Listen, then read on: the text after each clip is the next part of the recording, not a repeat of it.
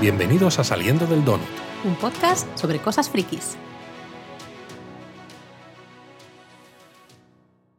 Bueno, bueno, bueno. Otro episodio que empiezo yo, Luis. Y tienes que empezar siempre con el bueno, bueno, claro, bueno. porque lo hago en tu honor, porque tú siempre empiezas. No, casi siempre empecé así al principio, pero ya no desde que te empezaste a reír de mí. Bueno, aquí estamos en un donut más para hablar de Andor, el octavo episodio de Andor titulado Narquina 5, que Claramente es el nombre de un planeta. pero no sabemos nada más.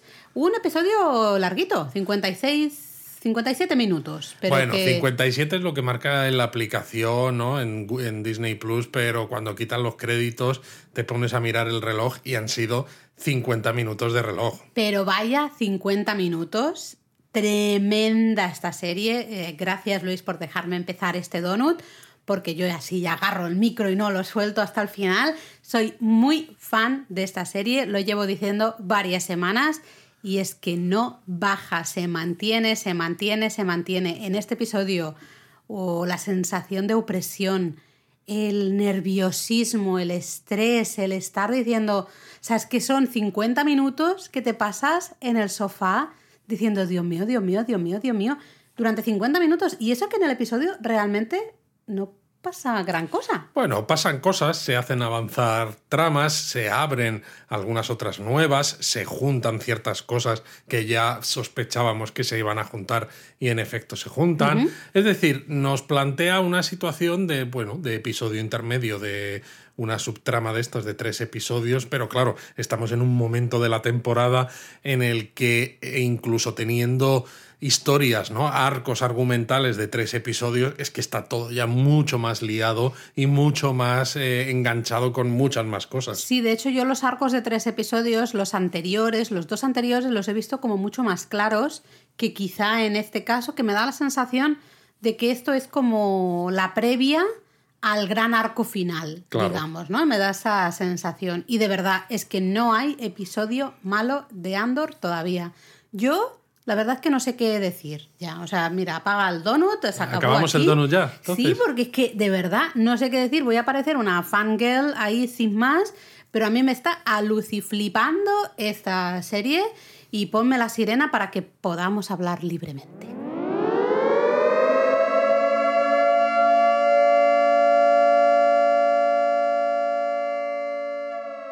Bueno, pues ya has puesto la sirena. Luis, gracias. ¿Qué quieres? ¿Que lidere yo todo el. No, todo no, el yo, yo estaba pensando en irme yendo, pues, pues no sé, a dar una vuelta o algo, porque te veo capacitada No. para quedarte con el donut entero. No, de hecho a mí me gusta cuando tú pues vas organizando toda la información, eh, porque yo... Esto el trabajo hay, sucio, quieres decir. hay que decirlo, yo cuando a veces pienso en todas las cosas que quiero decir durante el donut, me hago ahí ¿no? mis apuntes, mis notas, y eh, son la cosa más desorganizada y más desordenada y más sin sentido del mundo mundial. Y aquí Luis es el que se sienta y dice, vamos a organizar esto, eh, me pones ¿no? claramente un poco el orden de las tramas para que yo vaya siguiendo bien, porque de reconocer que yo en eso soy un desastre absoluto. Hombre, se podría hacer sin esto, ¿no? Pero claro, si queremos intentar No, que dar mi, un poco, mi memoria es muy mala. dar no, un no, poco de contexto y un poco de análisis a las cosas que pasan, ¿no? Ciertas relaciones que pueden tener con otras historias, ¿no? Tanto de la serie como de otras series y demás, pues claro, necesitamos un poquito de, bueno, de unas notas organizadas, Sí, claro. un poquito de organización, porque además eh, yo creo que ya nos empezamos a conocer aquí todos y ya sabéis que yo especialmente a veces tengo la memoria así un poquito de Dory y me bailan a veces las cosas, el orden de las cosas, así que yo lo agradezco mucho. Pero bueno, empieza el episodio pues con Andor, que eh, ¿no? donde termina el episodio anterior Sí, empieza este. Lo mandan a la cárcel, estamos en ese planeta, en esa Benidorm espacial, ¿no? Eh, Niamos. Y es curioso porque cuando le preguntan por el nombre, eh, dice, ¿no? sigue con su identidad esta nueva de Kirko. sí. Y le mandan a una lanzadera, hay varias lanzaderas, y le mandan a una eh, que dice Narquina 5, ¿no? Con lo cual ya dices, vale, el Narquina 5 del título va a ser seguramente un planeta prisión o algo así. Está el detalle de que otros prisioneros los envían a Belsavis, que es un planeta prisión que sale mencionado en el juego Star Wars The Old Republic, eh, que es algo que ya también hemos visto ¿no? en uno de los objetos que hay en la tienda de arte de Lucen en Coruscant, pues uno de esos objetos decíamos Ah. que era precisamente ¿no? de la antigua república y que salía mencionado en el juego, etcétera, etcétera. ¿no? Entonces, bueno, es curioso cómo, guiños. sí, cómo estos guiños ¿no? van trayendo aspectos que ahora mismo serían parte del Legends, ¿no? que es el universo expandido, pero los van reconvirtiendo en canon, en Mola. cierto modo. No, pero eso, eso mola. Y ahí empieza un poco la tensión que va a durarnos todo el episodio, porque eh, están ¿no? estos, estos prisioneros ahí en la lanzadera y les piden que se quiten el calzado, que te quedas tú en plan, ok, qué cosa más rara. Y justo se sientan, ¿no? Y salen unos grilletes automáticos que les inmovilizan completamente, ¿no? En su sitio. Sí, sí, es tremendo. Yo aquí he de decir que el miedo, la tensión, la confusión, el shock, ¿no? Un poco el estado de, de- de shock y de terror casi Bueno, absoluto porque además- de Diego Luna, brutal ahí, Porque ¿eh? además, aunque solo estamos en el momento de la lanzadera que dices, madre mía, si no hemos ni llegado todavía a Narquina 5, eh, la deshumanización que hay por los de los prisioneros es total y absoluta, ¿no? Que es otra muestra un poco de ese imperio implacable que no tiene casi, que le da un poco igual el- la vida humana o la vida alienígena, ¿no? Eh, entonces es, es- es interesante. Sí, eh, a mí mm, la verdad es que me afectó mucho el, el ver la cara, eso, ¿no? Del actor, de, de Diego Luna, shock absoluto y de cómo he llegado aquí, qué está pasando. El, bueno, eso, el terror, ¿no? Y, y te lo transmite tanto que tú estás como espectador y estás tú también sufriendo. Yo hasta un momento me, me incorporé en el sofá porque estaba Pero tú no tenías nerviosa. grilletes en el sofá. Yo no tenía, pero fíjate cómo estaba, que estaba igual de nerviosa que él, ¿no? Vemos- Pero bueno, se, llegan al planeta, ¿no? Que vemos que tiene grandes océanos, no sabemos si habrá más cosas, ¿no? Aparte de océanos, y lo que parecen cárceles semisumergidas, ¿no? Que a mí me hizo gracia porque digo, nos han, nos han llevado de Star Wars al universo cinematográfico de Marvel, porque parece el de Raft, ¿no? La balsa, estás la, con tus crossovers de la estos. prisión está para superhumanos o metahumanos o X humanos, ¿no? Como quiera ser, ¿no? Que vemos en Civil War, por ejemplo. Sí, pero no es el raft. ¿eh? No, no pero es el eh, da casi más miedo y todo, te tengo que decir. Total, ¿eh? total. Porque en la cárcel los reciben ahí esos guardias que van con unas botas hiper mega gruesas, como si fueran botas de esquí, ¿no? Un poco, Casi, pero, casi. pero como de tela, por decir algo. Dice, ¿no? jo, es que nos habéis pillado aquí poniéndonos el forfait, ¿sabes? Y Exacto.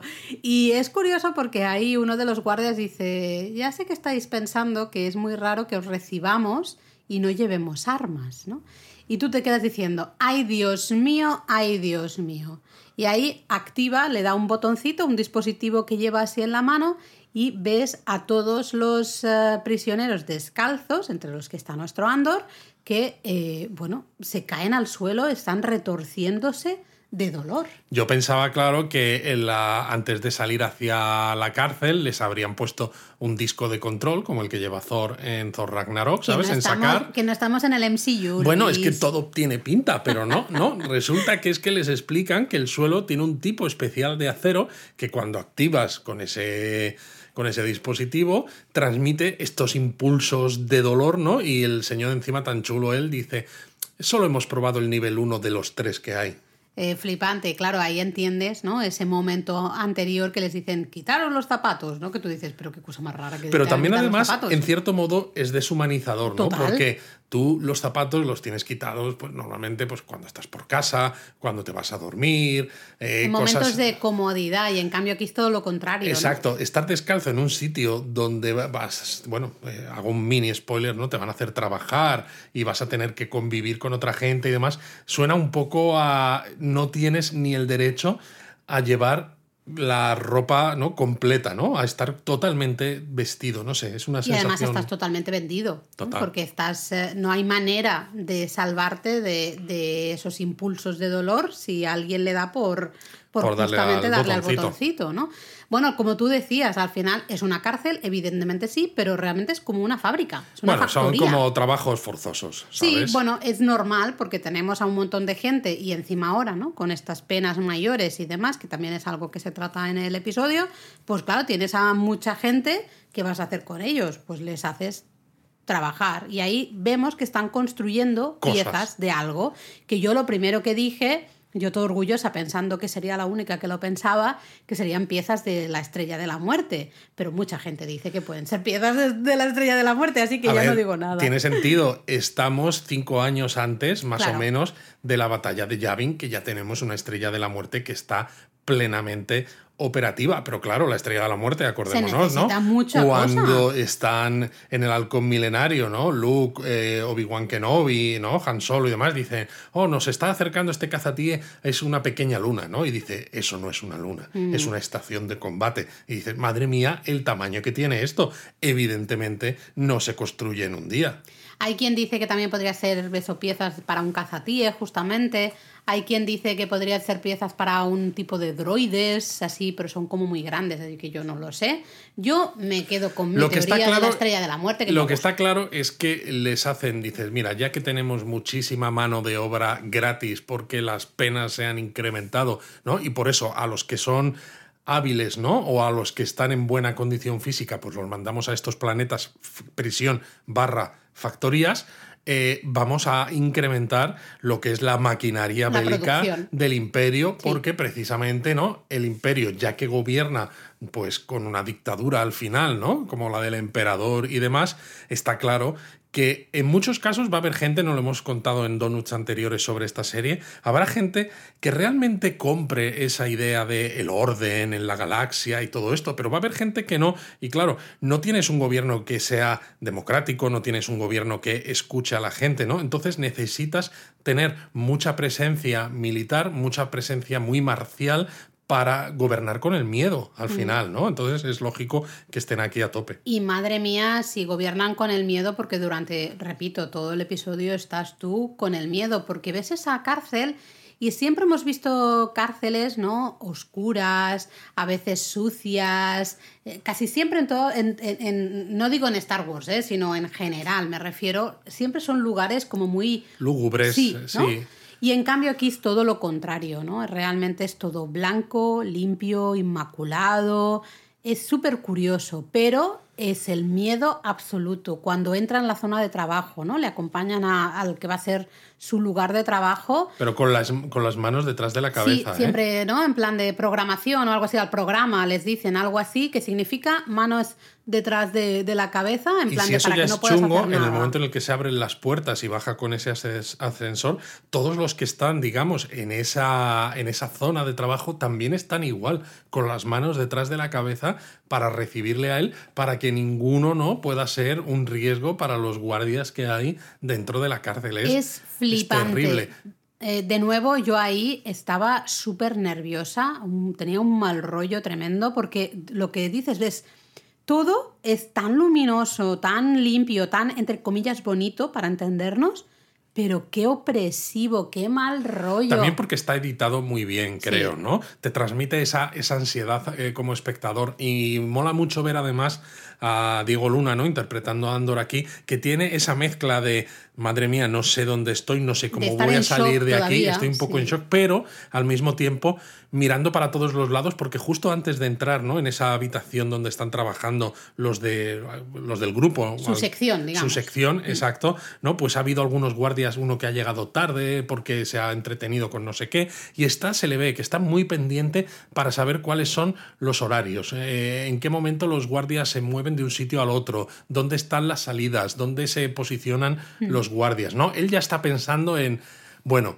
esto va a ser muy complicado, pero quiero conocerlo todo por si acaso se pudiera escapar. Sí, pero no está eh, en, como mostrándose ganador, digamos, No, ¿no? no, no está en una en posición control. segura ni nada, sino eh, yo veo mucho shock ahí, ¿no? Y mucho terror de cómo he acabado hasta aquí, vale, me tengo que ir fijando en cómo funciona todo, voy a ir viendo si encuentro algún detalle, ¿no? que pueda usar en un futuro para escapar de aquí o lo que sea, pero está en shock absoluto. ¿no? Y a mí me ha gustado, sobre todo porque le recibe el jefe de esta sección, que no es otro que Andy Serkis, que mm. nadie se lo esperaba, no había salido por ningún lado, y cuando lo ves dices, me cago en la leche, ¿no? Andy Serkis es el que hizo The Gollum, eh, pero también es que hizo ya en Star Wars del jefe supremo Snoke en los episodios 7 y 8, los, los modernos, ¿no? Que se lo carga Kylo Ren en el episodio 8. Y claro, dices... Ya, acabas de hacer un spoiler del episodio 8, estas, películas ya se han visto. ya se han visto. todo. Y claro, eh, hay mucha coña, ¿no? En internet dices, claro, ahora en esta sección, mientras están fabricando estas piezas, pues va a haber un accidente terrible que le va a dejar desfigurado al, al jefe y entonces se va a convertir en el líder supremo. No creo, ¿no? No creo. Yo creo que son dos personajes completamente diferentes. diferentes. y bueno, pues se ha escogido el mismo actor y ya está. Es muy interesante el papel de este jefe de sección porque él es también un prisionero y de hecho en un momento dice que le quedan le queda muy poco tiempo para terminar su condena, ¿no? Está ya en sus últimas bueno, doscientos y pico días, ¿eh? o sea, no, no es tan poco, ¿no? Pero claro, pero en comparación con lo que hay por ahí, pues él dice ya es poco, ¿no?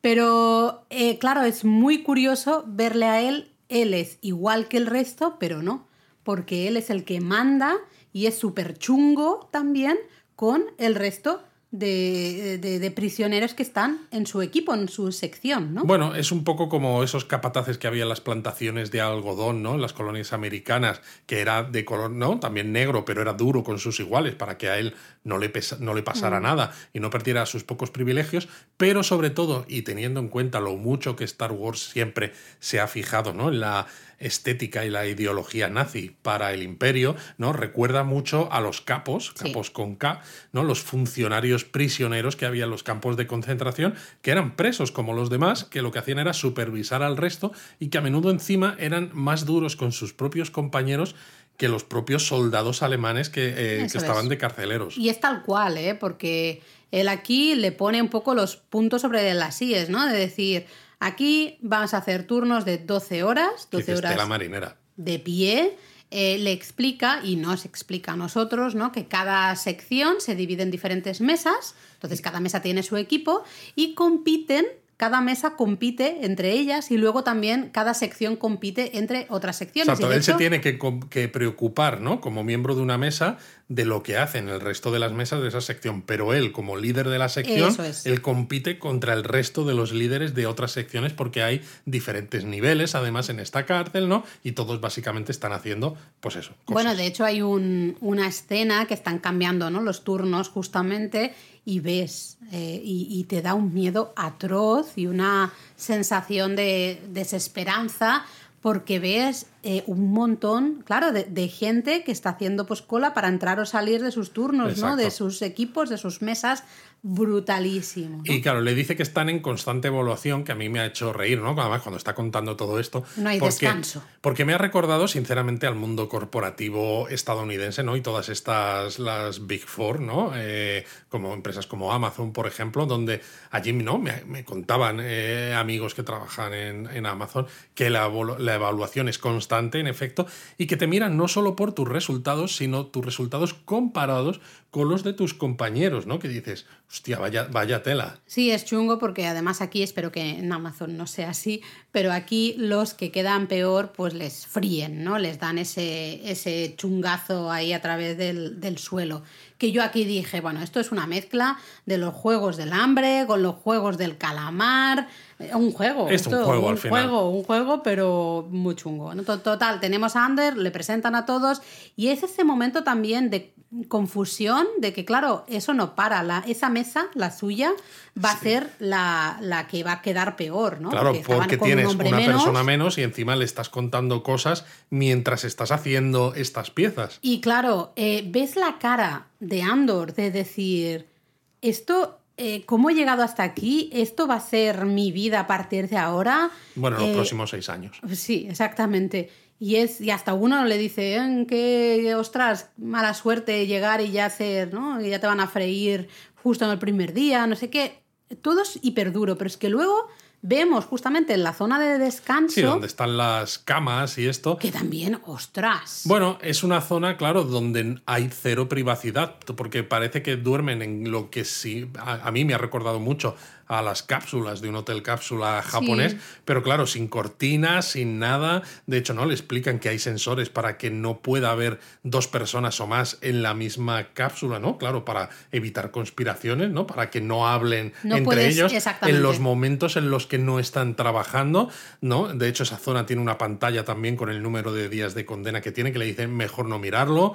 Eh, no porque te, te deja lelo, claro. te Exacto, ¿no? Y le dicen que tiene muchos, ¿no? Que es algo muy normal con esta nueva normativa de seguridad de la que hablábamos Mm. Buah, ese en el episodio ¿eh? anterior, ¿no? Y claro, uno de los compañeros de mesa, de los que tenía Andor en la sección, le pregunta en este momento de forma muy insistente a Andor por el exterior, ¿no? Porque dice, estamos viendo que llegan nuevos reclusos con penas muy altas y quiere saber de los rebeldes. Y hasta yo entendí, eh, no sé, eh, solo he visto el episodio una vez de nuevo, así que a lo mejor me equivoco, ¿eh? pero yo como lo entendí es que también había habido revaluación de penas de algunos de los que ya estaban ahí, que se habían incrementado las penas por la nueva normativa. Y entonces eh, ves la ansiedad de los reclusos que quieren saber ya no solo sobre esta nueva normativa, sino especialmente eh, preguntan un poco, o al menos es la sensación que a mí me dio de qué dice la gente, si hay rebelión, si hay protestas, en plan de, para al menos agarrarse a esa esperanza. Y Andor dice, bueno, tiene una cara de en plan de, primero que está en shock todavía, ¿no? Pero luego tiene una cara de, de, eh, perdón, pero ¿de qué me estáis hablando, no? Un poco de... No sabe muy bien de qué le están ah, hablando. Totalmente. Y el, Bueno, la sí cara lo del- sabe, pero no lo Sí, quiere saber, ¿no? Pero la cara del resto de estamos aquí abandonados a nuestra suerte Totalmente. y a nadie le da igual. Todo, o sea, todo da igual. No tiene ningún tipo de. O sea, da igual. Ese momento a mí me ha parecido hiper trágico. Claro, pero es que además eh, la persona que le está preguntando esto, que como digo es uno de los compañeros de mesa, no es un tipo random, porque cuando se lo presentan en la sección, eh, el, el nombre es Melchi, que a lo mejor alguno no se acuerda, pero aparece en Rogue One con el grupo de soldados rebeldes en Scarif que están haciendo ¿no? estas la- maniobras de distracción para que Andor, eh, Jyn Erso ¿no? y K2SO, el, el- el droide, se introduzcan, ¿no? se, se, eh, se adentren en la base para robar los planos de la estrella de la muerte, ¿no? Y de hecho es el mismo actor. Con lo cual, bueno, ya nos están poniendo, ¿no? Que Andor ha encontrado a alguien con el que luego va a compartir Sí, va a rebelión y va a compartir además, ¿no? Esos momentos finales, ¿no? Ese robo de los planos de la estrella de la muerte. Yo creo que ahí también hay shock por parte de Andor, porque creo que por primera vez se da cuenta del impacto de sus acciones, del impacto que ha tenido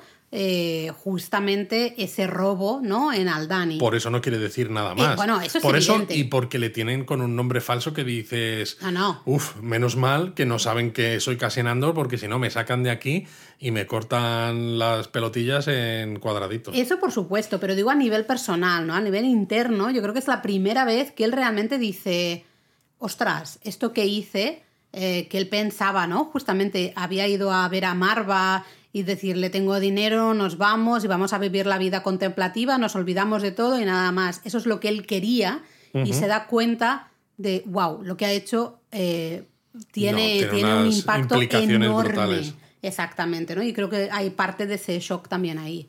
Eh, pero bueno, no nos vamos a quejar porque a los, a, a los reclutas, oye, están muy bien. Los reclusos.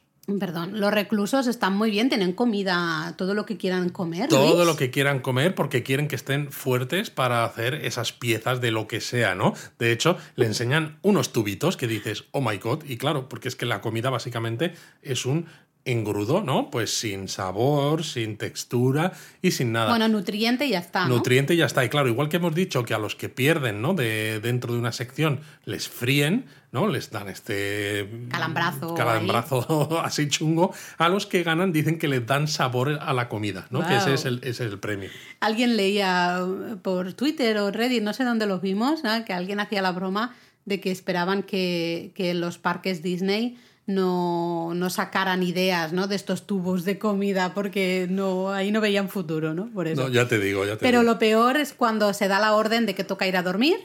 Hay siete segundos de tiempo y luego el suelo, se- todas las lucecitas se ponen rojas y se activa, suponemos, ¿no? ese sistema de transmisión y es en plan, Andor es casi de los últimos en subirse. Exacto, en el momento en el que sube, justo acto seguido, cambian las luces de blanco a rojo, ¿no? Y claro, eh, entendemos que lo ponen a un nivel tal, ¿no? Al nivel 3, que es el que te mata directamente, no el que simplemente te da dolor. de hecho, hay una escena después, ¿no? Que vemos, eh, vemos ese pasillo, porque además es eso, es un pasillo un poco, recuerda al de la zona de prisiones de la Estrella de la Muerte, donde está la princesa Leia en, Una Nueva Esperanza, pero mucho más blanco, ¿no? En lugar de con tonos negros y oscuro, y, y escuchamos a alguien quejarse, ¿no? Y luego justo le vemos que está en el bordecito de su cápsula y salta. Muy duro, es un suicidio, realmente. Estamos viendo en directo y con nuestros ojos, pues una, alguien, una persona que ha dejado, o sea, no tiene ningún tipo de esperanza ni deseo de vivir y salta justamente a, ese suelo, ¿no? Eso es duro.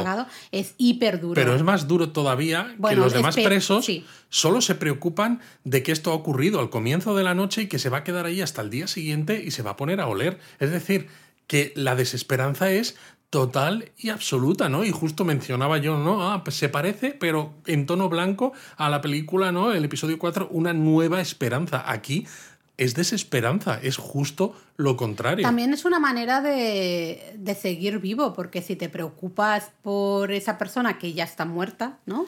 Una manera de quitarle hierro al asunto, entre comillas, es justamente eh, deshumanizarlo todo, ¿no? Y es lo que consiguen con estas técnicas.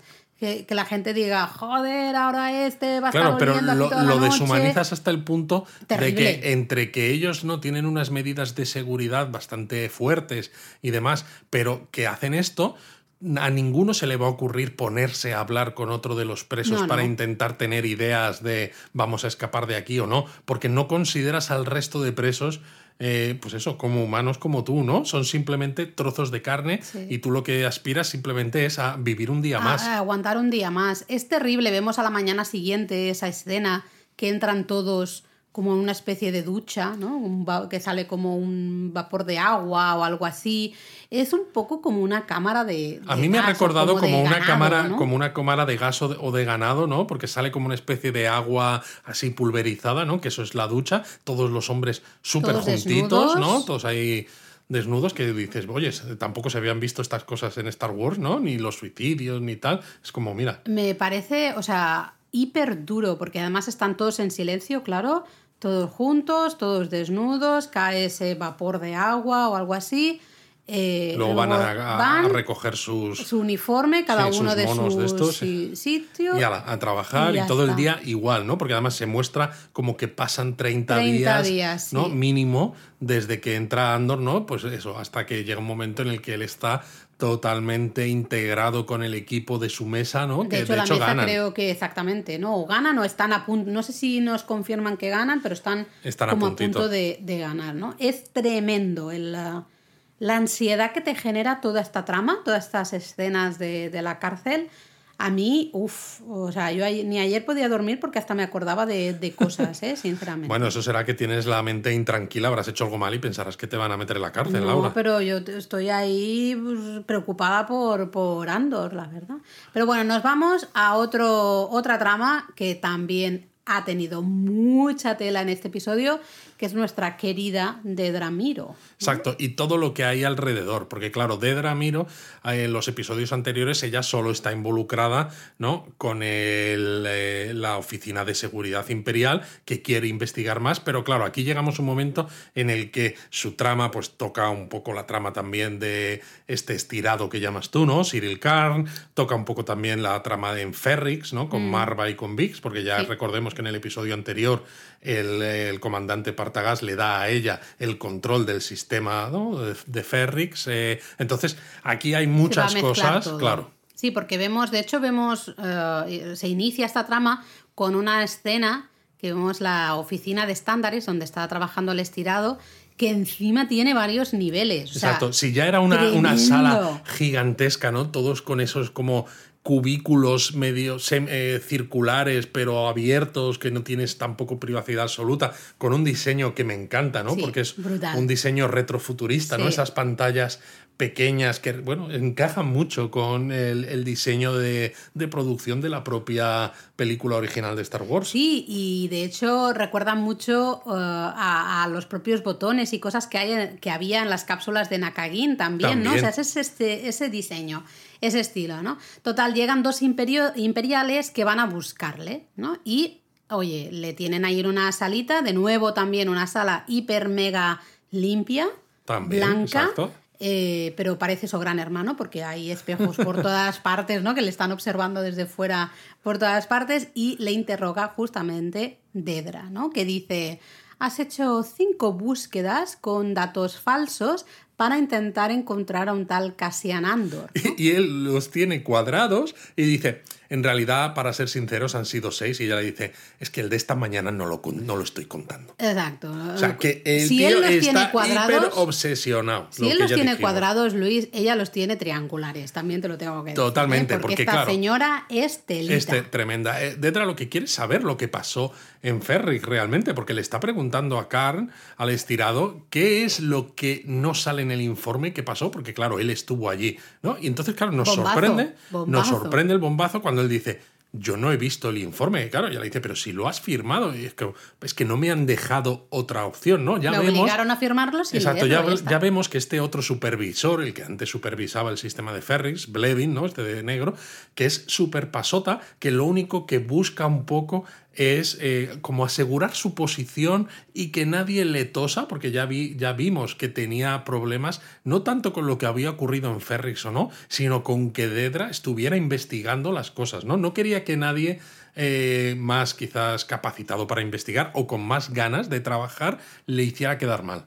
Eh, Dedra se tiene que marchar, ahora iremos con ella a la sala de reuniones con los coroneles y tal, pero luego cuando vuelve, eh, sí que Karn, ¿no? después de leer ese informe, el estirador sí que le cuenta algo de Lucen, pero muy poca cosa, ¿no? En plan, hasta ella le mira en plan de, "Mm, ¿en serio me estás diciendo esto? Esto no me sirve de nada. Él le dice que reconocería claramente la voz, la voz de Lucen, ¿no? Eh, pero, pero claro, realmente no puede ayudar en mucho porque no tiene, no tiene nada. Sí, pero se pone chulo porque dice, o sea, él ve claramente que en todo lo que está empezando a pasar, que va mucho más allá que simplemente la muerte de dos oficiales de seguridad corporativa, Sí, ¿no? sí, que es un poco él- lo, que, lo que había empezado todo esto. Él puede ir de todo lo que tú chulo que tú quieras, pero ella, mm, vamos, Ella sube la apuesta a- al máximo, ¿no? Y, y le dice, "Ch, chavalito, no te me crezcas tú, no te creas que eres importante. Dice, bueno, mira, mm, voy a decir que has sido, que, que has ayudado, ¿no? Al imperio o algo así, en plan, para que no me des mucho No, más la brasa, pero tengas- olvídate de todo y ya. para que tengas una como una recomendación en el expediente Sí. pero le- y le dice eso le dice olvídate, de todo lo que hemos hablado aquí y demás no y claro yo no creo evidentemente que vaya a ser lo último que veamos de, de Karn no del estirado porque ya decíamos está muy obsesionado y aquí se ve entonces yo, en medio en broma, ¿no? Pienso, ¿y si sigue investigando y la caga y acaba también en la cárcel y acaba trabajando en la misma mesa que Andor? Sería un puntazo. le pero sale espuma por la boca. Total, no, pero fuera de bromas, yo lo que sí que creo, ¿no? Igual que pasa en todas las series, ¿no? Que nos cuentan estas series de crímenes, ¿no? Del FBI, ¿no? Como Criminal Minds y tal, que los asesinos, ¿no? Los criminales siempre buscan introducirse en la propia investigación. Aquí a mí me hace pensar que a lo mejor Khan, ¿no? Se va a tomar unos días libre y se va a ir a Ferrix para ver qué es lo que está haciendo eh, Dedra Miro en, en Ferrix, que es al final la, la última pista que se ha tenido, que se tiene sobre el paradero de Cassian Andor. Ah, podría ser, yo no lo había pensado esto. Porque es que Eh, si no, ¿hacia dónde va la historia de No, Kat? está claro que algo más Por eso tiene que haber algo tiene más. que haber. Eh, podría ser, podría ser. Bueno, lo dejamos ahí como, como teoría. Eh, volvemos con Dedra porque hemos dicho, ¿no? Le ha dejado a, a Karn al estirado un rato a solas para que leyera el informe y es porque ella tenía una reunión, de hecho, ¿no? En esa sala de reuniones espectacular, que tienen, que me encanta el diseño también de esa sala de reuniones. Y, y hay una, esa escena también de nuevo es una ansiedad brutal pero en el otro sentido, porque está Dedra contándole un poco, pues todo, ¿no? Todo lo que ha ido. Este se lo está contando al coronel Yularen, Exacto. que es este que había salido en el episodio anterior por primera vez, ¿no? Este que decía que iban a ponerse mucho más duros y tal, que yo contaba que había salido en el episodio 4, ¿no? Y que también salía en otras series de dibujos, que en el episodio anterior parecía un tío súper duro, un tío súper capullo, ¿no? Diciendo, he estado anoche con el emperador, vamos a subir las penas para los delitos, no sé qué. Y aquí, sin embargo, sigue pareciendo un capullo, pero en el sentido de que estoy medio adormilado, que no me interesa prácticamente nada lo que me estás contando. Total, es muy incómodo porque esta Dedra va hablando y luego de Es vez que en ni le cuando mira, hace. No, no, él ni, ni la mira, pero luego ella va haciendo como pequeñas pausas para un poco esperar una respuesta o una pregunta, un comentario, un algo, ¿no? De que el coronel está escuchando. Y este como que dice, no, no, si estoy escuchando, sigue, en plan de, ¿por qué paras? Acaba de una puñetera Y le vez, molesta ¿no? como que eh, le esté pidiendo encima a ella más recursos, eh, invertir más dinero, más hombres, más de todo. Sí, eh, hay una sensación de tú quién eres, Eh, quién te crees que eres y por qué me estás hablando. ¿Qué, qué, qué- pasa? ¿no? Sí, pero bueno, al final el comandante Partagats la defiende, ¿no? Y le explica un poco, ¿no? Que ha descubierto cosas, tal y cual. Y bueno, ella empieza a contar, ¿no? Que sabe que lo de Ferrix lo causó Cassian Andor, ¿no? Y sale ahí la imagen del, del holodisco. Madre eh, mía, Andor, tienes un problemón Es que aquí tienes ya. un problemón brutal. Pero es que lo más interesante es que sabe que hay alguien más al que dice que llaman en clave Axis, porque es el eje conector de todo esto que está ocurriendo, todos estos robos, toda esta distribución de material imperial sensible, etc. Es decir, nosotros sabemos que Axis es Lucen, ellos todavía no, pero claro, para ella es muy importante descubrir a este, porque este es el, el que está en el centro de todo esto que está ocurriendo. Si consigue detener a Lucen, es que pues se acaba la rebelión. Ella no sabe que esto va a ser la rebelión, pero se acaba la rebelión seguramente antes de que empiece. Y mis palabras textuales al final de esa escena fue, esta señora tiene un par de ovarios y tiene más que todos los demás juntos. Es Y- tremenda. Porque es impresionante. O sea, es implacable, es profesional, dura, es... estirada, pero en un sentido de, bueno, ella tiene clara su tiene claro su objetivo y tiene clara también un poco su manera de ser, ¿no? De, de ser inquebrantable en ese sentido, en esa en ese concepto que ella tiene de honor, ¿no? Y de casi deber al... de hacer un trabajo bien hecho. buen- bueno, Para bien hecho, con el que ella se sienta orgullosa Sí. de que lo ha dado absolutamente todo, Sí. ¿no? Es, es, es tremenda. O sea, aquí una te- ética del trabajo brutal. Eh, te preocupas cuando la, la acción nos lleva de nuevo a Ferrix y dices, ay Dios mío, porque Dedra está muy cerca, ¿no? De, de- de todo esto, de, de a lo mejor saber quién es Lucen y hasta a lo mejor en un futuro localizar a Andor en esa cárcel. Vemos a Ferrix, que vemos a Marva. Eh, que está muy, claro, viejita, ¿no? Comentan que se ha caído por la calle. o Sí, algo porque así. estaba como intentando ayudar a los rebeldes, viendo si un túnel antiguo seguía activo, porque dice que quieren que los rebeldes entren a liberarles de los imperiales, ¿no? Ha sido, es curioso. Y es curioso, por cierto, que en la serie, ¿no? Cuando tú miras el reparto, eh, Marva aparece como Marva Andor, ¿no? Y el, el bueno, la otra persona que estaba con ella, los dos que descubrieron en la nave aquella, en Kenari, a Cassian Andor, ¿no? Aparece como Clem Andor, ¿no? Que dices, vale, a lo mejor, claro, entiendo, entendemos mucho más esa relación paterno-filial, ¿no? Sí, que sí, tenía. es que Marva es la, o sea, la madre. Bueno, es que tiene el mismo apellido, que a lo mejor seguramente porque es todo un poco ilegal de aquella manera, no ha habido una adopción ¿no? legal, pero que a todos los efectos, pues es eso, es su hijo. Sí, sí, sí. Em, yo a mí me hizo un poquito, me da un poco de pena Marva, ¿no? Porque la vi eso muy viejita, muy tocada, pero dije, esta señora va a dar guerra hasta su último aliento. O sea, ella va a morir eh, Total, para total, la rebelión. Nos va, a ¿eh? dar, nos va a dar mucha pena, pero yo creo que sí, que se la van, se la van a cargar y que eso también va a impactar en, en sí, Andor. estoy convencida. Y bueno, es interesante de todas maneras porque, claro, eh, se empieza a liar esto porque Vic se pone nerviosa, se va a ese, no sé si es un bar, es una tienda. Creo que era una tienda de repuestos. Sí, algo de- así, ¿no? Habla con este contacto que está en la tienda, que es el que tiene, ¿no? Como en una especie de torre de comunicación medio escondido, la manera de la que ella contacta a Lucen. Eso es. Y Lucen ni nadie le contesta, que de esto hablaremos más adelante, cuando Sí, hablemos ahora. de toda la trama de Coruscant con Lucen y Mon Mothma y demás.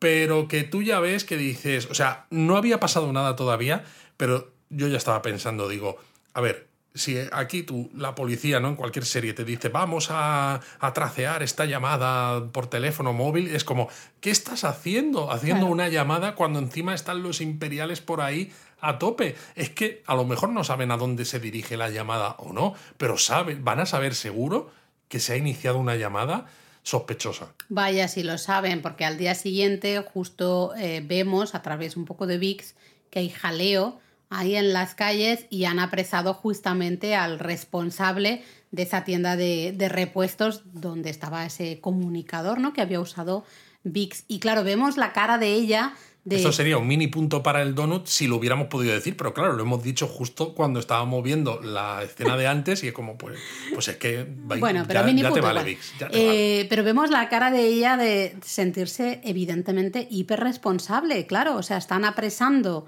al, al señor este de la tienda de repuestos por su culpa, por culpa de VIX, porque ella ha iniciado esa llamada a pesar de que eh, estaba claro que no era el momento. No era el momento. Y lo que es también que también resulta un poco tenso es en un momento, ¿no? Uno de los imperiales, no de los soldados de asalto, sino de los que va con un uniforme imperial, se gira, la ve y dice su nombre y dice, ¿no? Y mira la pantalla como del tablet que tiene en plan de, ah, bueno, pues al menos si no eres tú te pareces muchísimo, ¿no? Y le pide como, bueno, pide que vayan a por ella, entonces ella se escapa corriendo, pero la manera en la que la mira, que dice su nombre en voz alta, ¿no?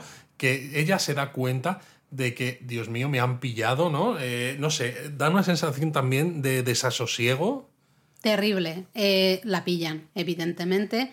Y ahí hay una escena también bastante dura y que a mí me ha gustado mucho para mm, potenciar un poco más todavía el miedo que vamos teniendo a, a Dedra, Dedra, porque vemos ¿no? que han estado interrogando al, al señor de, de la tienda de repuestos. bueno, interrogándole o dándole una paliza. Sí, porque el pobre está pues fatal. Sí, se ¿no? le está cayendo la baba y todo. Sí. Está sentado en una silla, ¿no? Con, porque está casi medio inconsciente con la baba cayéndose. Y claro, le dicen um, soldados que hay por ahí, no sé, ¿no? Dicen, a ver, lo vamos a coger para que entre la para que entre Vix. Y, y Dedra ahí dice, no, déjalo aquí, ¿no? Súper. ¿Cómo sabe jugar? ¿Cómo Exacto. sabe que eso va a hacer mucho daño mentalmente? Claro, a, a Vix, ¿no? Y entonces es muy gracioso, entre comillas, cuando entra Vix que ve al, al pobre señor ahí con la baba y Dedra dice, pero ¿qué hacéis? Como eh, sacad a este de aquí, no debería estar aquí, ¿no? En plan de como que ella es la buena, de que ella no quería que Vix lo Que viera lo vieran ahí, ¿no? eso, pero evidentemente tiene el efecto deseado porque la cara de Vix es de terror A ver. absoluta. Y me encanta además, ¿no? Porque la invita a sentarse, me encanta cómo la cámara en ese momento enfoca la silla y no necesitamos como espectadores absolutamente nada más para que nos entren los nervios de, ay Dios mío, ¿qué va a pasar? Cuéntamelo ya, no me dejes aquí con esto colgando. Y te dejan aquí, y eso es más terrorífico todavía, te da más miedo da todavía. más miedo. porque el no verlo es peor, ¿no? De hecho, eh, interesante porque en Ferrix eh, tenemos sorpresita. Tenemos, tenemos. es que nuestra parejita Bell y Cinta eh, están justamente ahí, están investigando sobre Andor, ¿no? No tienen demasiadas pintas, pero están, ya al menos sí que están en Ferrix. A mí me ha hecho gracia ver a Cinta Sí, ahí. no sabemos cómo ha salido de Aldani. No sabemos nada. Eh, la tía, eso sí, está con una cara de. De pocos Yo amigos. me, me voy a cargar a todo el planeta si hace falta. Eh, tremendísimo, ¿no? Y tremendísima también la tensión que hay un poco entre ellas. Sí, pero claro, Cinta dice que estar las dos sería sospechoso, así que se va a quedar ella y que Bell se vaya, ¿no? Bell le pregunta que cómo lo va a hacer, ¿no? Para estar por allí y meterse un poco pues en la acción y, y preguntar cosas, Como investigar. que qué background se va a dar al, a su personaje, ¿no? Y Para claro, estar ahí. dice Cinta, pues puedo decir que soy una rica heredera que busca huir de todo.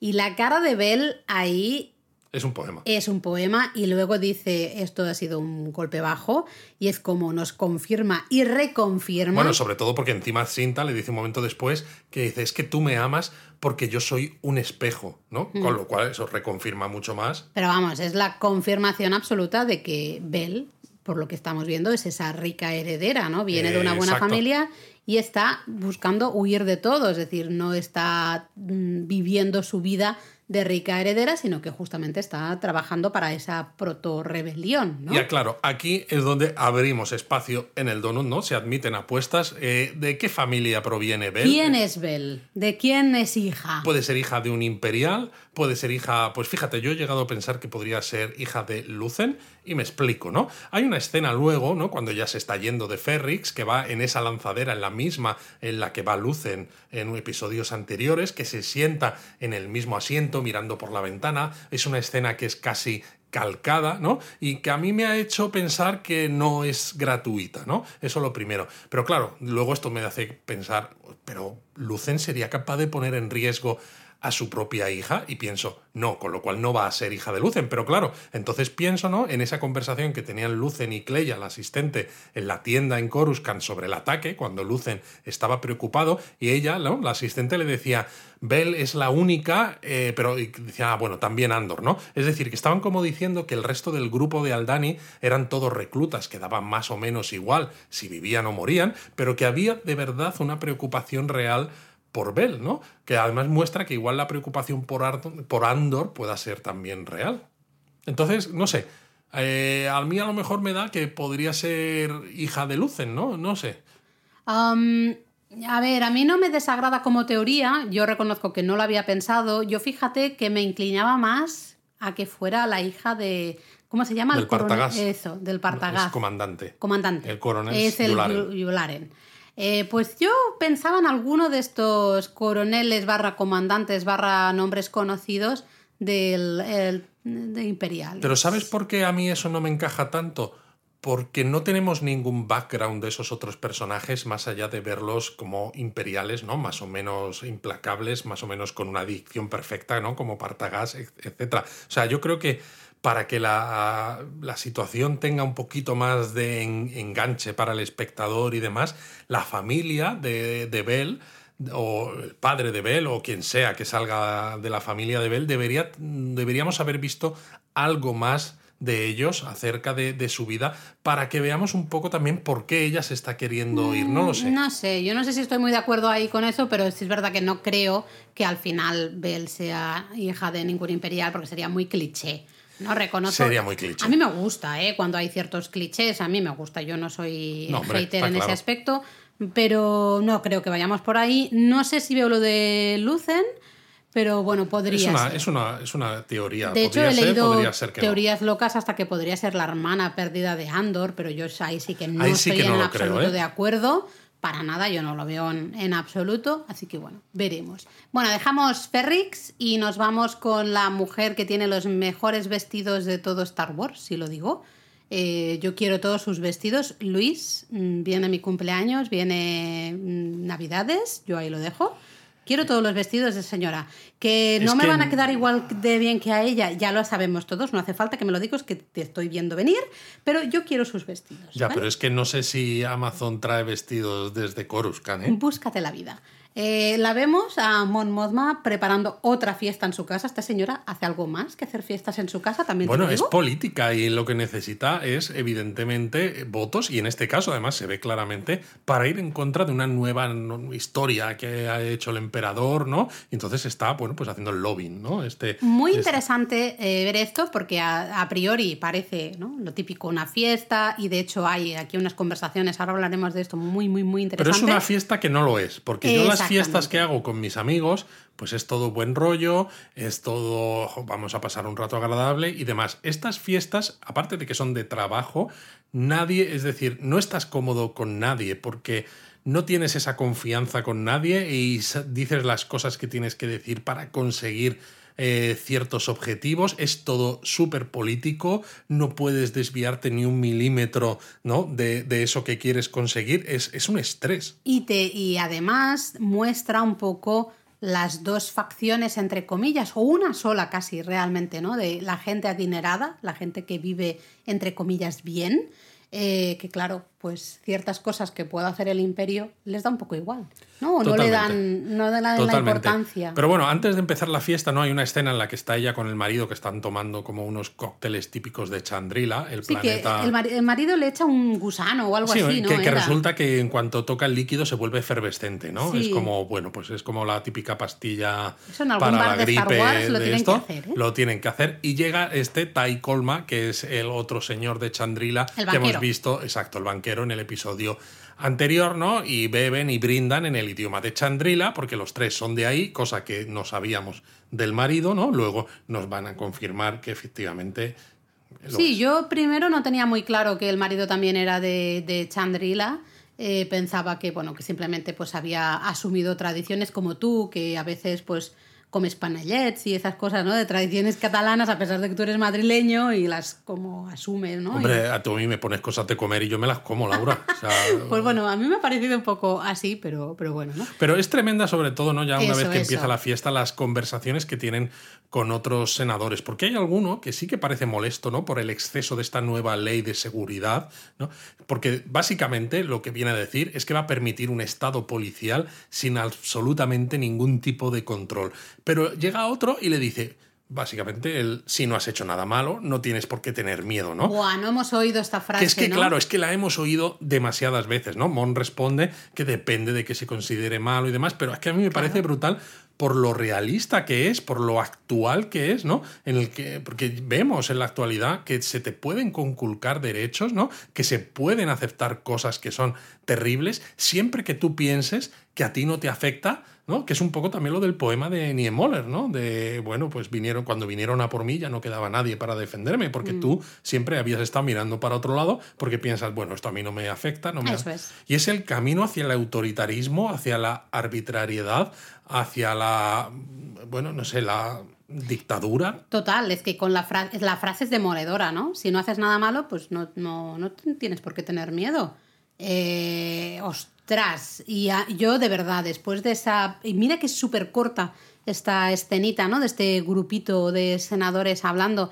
Pero yo lo primero que dije, digo, es que me encanta esta serie, porque eh, brutal brutal, como tocan este tipo de cosas y te hacen pensar luego a ti. O sea, después tú estás ahí tomándote el café después de ver la serie o lo que sea, vasito de leche, y, y estás ¿no? reflexionando sobre esto. Me encanta porque nos hace nos hace ver el imperio de una manera que no lo habíamos visto nunca. ¿no? Es que da mucho miedo. El imperio hasta ahora eran simplemente un conjunto de gente con armaduras blancas, los soldados de asalto, con muy mala puntería, pero que eran muchos, que tenían muchas naves así muy grandes y que eran un poco brutos y que a veces destruían planetas. Y dices, oh, qué malos. Pero nunca habíamos visto el imperio. No habíamos eh, bajado tanto. Exacto, ¿no? Desde esta manera de control político, autoritario, eh, dictadura, ¿no? A este nivel de casi meterse en la cabeza de la gente. Y lo que decíamos, la gente que está relativamente bien, al menos económicamente, en una posición bien, eh, pues claro, es como, no, no, si tú no has hecho nada malo, pues no tienes por qué tener miedo.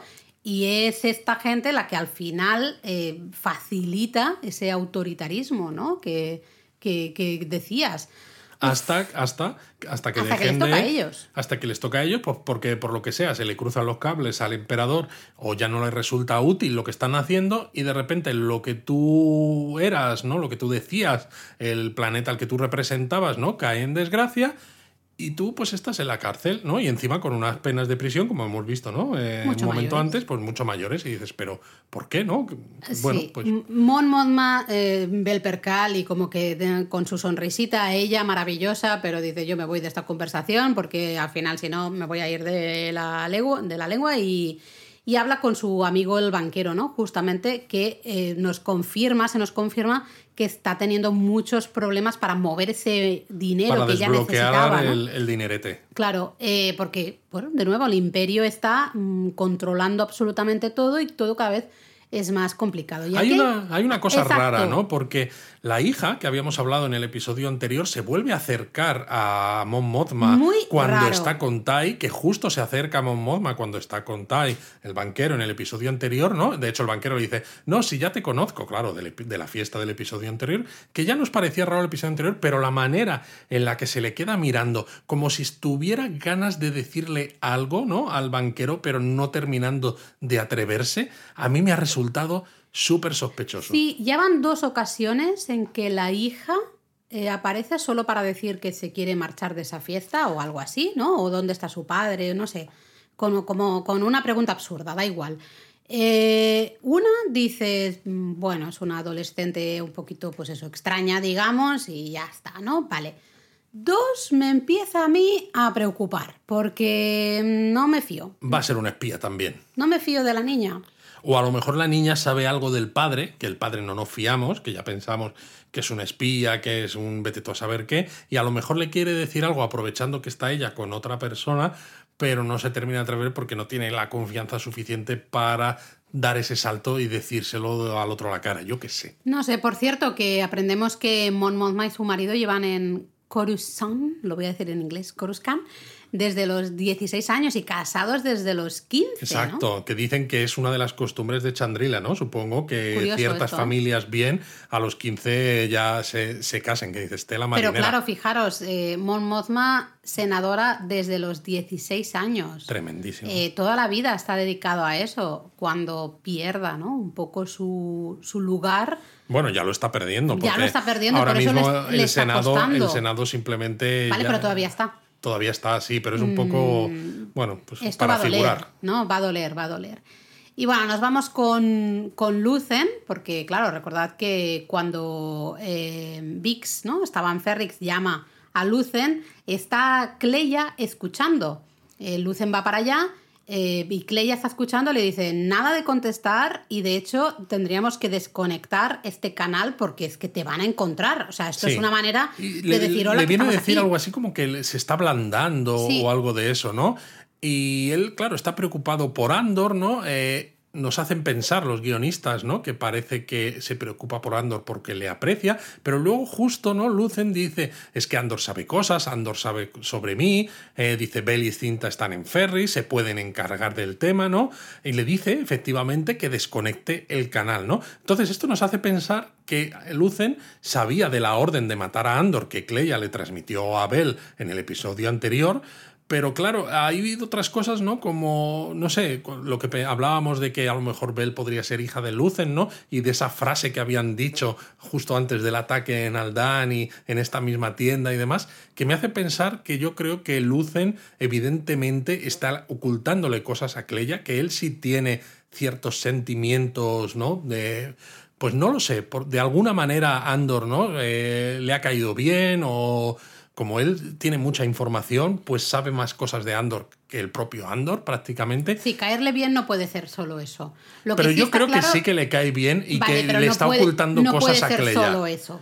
Bueno, quizás solo no, pero que hay algo más, está claro, y que no es tan frío como nos quieren hacer ver. No es tan frío como Cleia, que Cleia sí que quiere, vamos a cargarnos a este tío para no dejar cabos sueltos. Sí, ahí estoy de acuerdo. De hecho, es eso. A mí no me quedan para nada claro la posición de Lucen, ¿no? Los sentimientos de Lucen en todo esto. Interesante que él eh, coge su navecita, yo no sé qué nave es, lo siento, y se va a un, plan- un planeta nuevo, ¿no? Nos aparece ahí Segramilo y justo cuando se baja vemos ahí a uno de esos lugartenientes que solo verlo ya dices, so guerrera. Bueno, es que vemos a Benzik, que es el lugarteniente, que es el llamado eh, dos tubos, eh, y vemos dos ala X en bastante estado un poco así chunguillo, ¿no? Porque, bueno, los habrán conseguido de aquella manera, pero claro, efectivamente, cuando los ves, cuando ves a Benzik, ya sabes que va a salir So Guerrera, y Sí. efectivamente, ¿no? Pues tiene una reunión dentro de las cavernas, pues lucen con So Guerrera. Muy divertida un poco eh, esa, ese intercambio, ¿no? Porque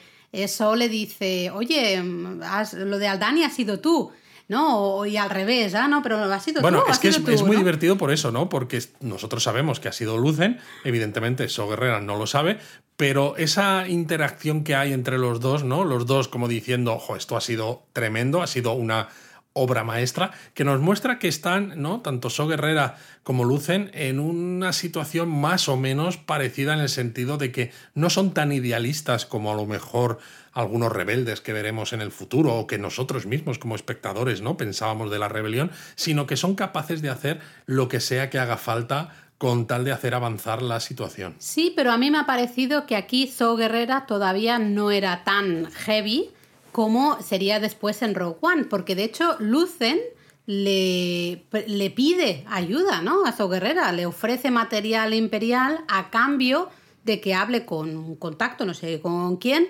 para realizar otro ataque. Y So Guerrera se niega. Sí, le dicen que necesita apoyo aéreo y demás, y So le dice que no quiere arriesgar a su gente, ¿no? Eh, y a mí hay una frase aquí también que me flipa, que me flipa, porque no le dice, ¿no? No estás cansado de luchar contra gente que está siempre de acuerdo contigo. Esa dice Estela. Pero luego, además, ¿no? Cuando vemos que Lucen reconoce que necesita que el imperio se vuelva duro para que haya rebelión. Por es eso decir, mismo. Es queremos eh, liar la parda para que haya pero el problema no es que Lucen Laura, digo que So Guerrera no sea tan duro como Lucen. El problema es que So Guerrera, yo creo que sí que lo es, pero que no tienen absolutamente ninguna confianza con el resto de los grupos. Eso se habla, porque de hecho So Guerrera ah, hay un momento, ¿no? Que, que, hace como un pequeño conteo de las diferentes facciones que se oponen al imperio, ¿no? Habla de separatistas, regionalistas del sector no sé qué, neorepublicanos. Eh, eh, muestra que esa rebelión digamos, le falta todavía no existe organización. una rebelión ¿no? como tal. Pero a mí me da la sensación de que aquí, en este momento, Lucen está empujando de alguna manera a So Guerrera, a que So Guerrera acabe siendo ese, eh, esa persona que, digamos, estará aparte de la rebelión principal porque eh, va a hacer las cosas de una manera un poco más chunga de lo que lo va a hacer la pues rebelión. No lo tengo del todo claro, porque fíjate que So Guerrera ya está en este planeta, ¿no? Como un poco escondido. No está como Mon Mothma, por ejemplo, ¿no? Que está en Coruscant y está llevando las cosas, evidentemente, por su posición, de una manera mucho más sutil. Tiene encima dos ala X, ¿no? Que no, no los tienes para hacer tours por la galaxia, ¿no? Entonces, yo a no mejor creo. más dinero ganarías. Bueno, a lo mejor digo. más dinero ganarías, eso sí. Lo que pasa es que el, ala sí. X Yo es aquí, monoplaza. En esta. O sea, bueno, yo creo que sí que es igual de bestia, ¿no? Para mí no. Eh, y esto lo vemos en la conversación que tienen sobre el ataque de Aldani, ¿no? Cuando los dos se dicen, no, has sido tú. O sea, que Lucen piense que ha podido ser él es una manera claramente de desviar la atención, sí, pero también encaja con lo que él piensa de So Guerrera, ¿no? Que él y su grupo serían capaces de algo así, ¿no? Eh, y la manera en la que So Guerrera, que él no sabe que ha sido Lucen, se lo quita de encima, y la manera en que So Guerrera se lo quita de encima, ¿no? Dándole la vuelta, diciéndole, no, esto has sido tú, es porque él es consciente de que se puede pensar Sí, que ha sido no me él. estás entendiendo. Lo que quiero decir es que creo que aquí, eh, ahora mismo Lucen lo que está haciendo es empujando un poquito a So Guerrera para que So Guerrera dé un paso más, que es lo que se muestra un poco en Rogue One. En Rogue One eh, vemos a un So Guerrera que está completamente separado de la rebelión. ¿Por qué? Porque dicen, ¿no? Es de más, sus tácticas se, son demasiado Bueno, son más de exageradas, de terrorismo, terrorismo de guerrilla. Pero ya te digo, no creo que ahora mismo So Guerrera no sea así. El problema No, está. yo tampoco estoy diciendo eso, solo digo que creo que va a ir a más, que es como está en Rogue One. En Rogue One está mucho peor de lo que está aquí. ¿En esto estamos de acuerdo o no? Sí, a ver, evidentemente Rogue pues One está veo- más desmejorado, ¿no? Que tiene, le falta media pierna, necesita. me refiero el- físicamente. Ah, vale, Me- eso también, necesita el respirador y tal. Bueno, no vamos a ponernos de acuerdo. Me parece bien que haya dos teorías diferentes. Yo para mí aquí he visto un Lucen que empuja un poco a So Guerrera Pero hacia ese camino no estoy de hacia el acuerdo, que, va- Laura. al que va O sea, a llegar a Rogue One. Lucen está, está empujándole porque él lo que quiere es hacer ataques que sean un poquito más eh, gordos, ¿no? Mientras que para So Guerrera, como le puede la desconfianza con los objetivos de los otros grupos, él sí que hace cosas brutas y él sí que hace cosas extremistas, pero hace cosas donde solo tenga que depender de él mismo y de sus hombres, ¿no? Y no tenga que confiar en otras Y a lo personas y en otros grupos. en un futuro sí que va a hacer más cosas mm, peores y un poco a partir de Lucen, que es el que, fíjate en Lucen, eh, Andor está en una cárcel ahora mismo, entre comillas, por culpa de Lucen, realmente. Mon Mothma se está viendo obligada, entre comillas también, a intentar mover ese dinero con el problema que le puede suponer si la pillan, un poco por Lucen. Lucen yo le veo un poco el que, el que empuja a los, a los diferentes personajes a tomar ciertos caminos, a realizar ciertas cosas. Andor a participar en, el robo en Aldani. Mon Mothma a decir necesitamos otra más dinero. Eh, no quiero hacer las cosas como hace Lucen, voy a ver si puedo conseguir dinero de otra manera. Lo único que digo a mí es la sensación que me ha dado, podemos no estar de acuerdo, no pasa nada, eh, que veía que Lucen empuja un poco a Zo Guerrera para que sea peor todavía de lo peor entre comillas todavía de lo que ya es. Yo es que te digo, no creo que le empuje a ser peor, sino que le empuja a colaborar. Vale, o sea, yo creo que yo creo que eh, So Guerrera es igual de peor ahora que lo va a ser luego. Para mí lo, no. lo que pasa que él quiere que colabore y que no sean un grupo al margen. Pero bueno, como no nos vamos a poner de acuerdo, llevo hace rato que llevo intentando. Ya, pero tú luego sigues hablando también del tema, no, Laura. para llevarte a la conclusión de decir, bueno, ya está, vamos a. La conclusión es que tengo razón. bueno, eso es tu opinión. Eh, me gusta cuando no estamos de acuerdo, también está bien. Eh, no estar de acuerdo, que cada uno tenga. Pero Laura, es la hora. Que, pues es que eres tú el que no paras de hablar. Tú no paras de hablar. Bueno, eh, yo, mi conclusión es la misma que al inicio. Me encanta esta serie, no sé qué decir me he pasado todo el episodio eh, muy nerviosa, muy en tensión, eh, sintiendo el shock de Andor, los nervios un poco en todas partes, es que hay nervios en todas partes, hasta en las zonas más claras y más limpias de esa cárcel o esa sala de interrogatorios donde está Dedra, en la sala de reuniones también Dedra, es que todo, o sea, es tensión absoluta. Es una serie oscura y opresiva, incluso cuando no es oscura de, escenario, ¿no? Cuando el escenario es, luminoso. corazón. ¿no? Totalmente, ¿no? Y sobre todo me gusta mucho por lo que he empezado a decir antes, que nos muestra un imperio con algo más de sustancia, con algo más de, trasfondo, que no es simplemente son malos porque, o mira, han hecho una estrella de la muerte y han destruido Alderaan, o porque nos lo dice la, rebelión, ¿no? Que son malos, sino que es que vemos ese día a día, ¿no? Esas cosas, pequeñas cosas que afectan a la vida de gente normal, ¿no? Pues en Ferrix, en en cualquier planeta y demás, y te das cuenta de que realmente es eso, es una atmósfera opresiva, es una atmósfera en la que no hay libertades, tienes que tener mucho cuidado con lo que dices, con quién te juntas, o como le pasa al propio Andor en Niamos, ¿no? Es que incluso con que haya gente sospechosa a tu alrededor, puede ser que ya te metan en la cárcel seis años, cuando en ese momento tú no habías hecho nada. Es tremendo. Es tremendo. Y luego la música, ¿no? Querías comentar tú algo porque lo comentaste al final del episodio. Sí, eh, hay un detalle curioso con la música que, bueno, yo me di cuenta en este episodio por primera vez, quizá porque a veces no le prestaba tanta atención, ¿no? Porque cuando salen los títulos de crédito al principio, ¿no? El letrero de Andor, eh, que es cortito, eh, en este episodio ha sido como decir, ¿qué ha pasado? Este trozo de, de música, ¿no? Con las letras de Andor ha sido muy diferente de lo que yo tenía, del recuerdo que tenía de la, melodía. Y claro, luego me fui a ver, ¿no? Si estaba ya la música de la serie. Y en Spotify, por ejemplo, tienes eh, un álbum eh, de Nicolas Britel, ¿no? el, compositor, que cubre los cuatro primeros episodios. La semana que viene va a salir el álbum que cubre del episodio 5 al 8 y a principios de diciembre va a salir el álbum que cubre los cuatro episodios finales. Y es que en cada intro, ¿no? En el título con el, eh, el título de la serie, la música es ligeramente o bastante diferente, ¿no? El, el, mismo tema de fondo, el tema de Andor, pero con arreglos distintos, con más o menos orquestación, ¿no? Y me ha parecido muy curioso. Y claro, me he puesto a escuchar la banda sonora de estos cuatro primeros episodios y hay que decir que me ha encantado, porque son todo temas muy cortitos, eh, temas con a veces mucha cuerda, con un poco, pues, violín aquí, eh, con un rollo muy casi brutalista, muy, industrial. Muy postindustrial casi. Sí. sí, yo también la estuve escuchando ayer justamente y la verdad es que hay temazos, ¿eh? me, gustó mucho, pero, temazos en el sentido de que, claro, esto no es eh, eh, los anillos de poder, ¿no? No estamos ahí caminando o viene Sauro, no, no.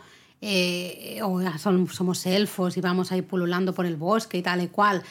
No, aquí justamente estamos hablando de opresión, ¿no? De algo, de, de ansiedad, A mí la banda sonora me, Uf, me- me- me transmite genera una eso, ¿eh? sensación un poco de tristeza y de Sí, desesperanza. totalmente. Y, y claro, yo creo que la serie va a tener que dar un giro, supongo que será ya en la segunda temporada. Hombre, la- la- las rebeliones se construyen con esperanza, Luis. Exacto. Y- Rebellions are built on hope. Y ahora mismo esperanza hay cero, con lo cual patatero. evidentemente no puedes saltar de lo que tenemos ahora, ¿no? En el episodio 8 de Andor a la creación de una rebelión simplemente por el hecho de que no ves esperanza por ningún lado y la propia música te transmite también eso.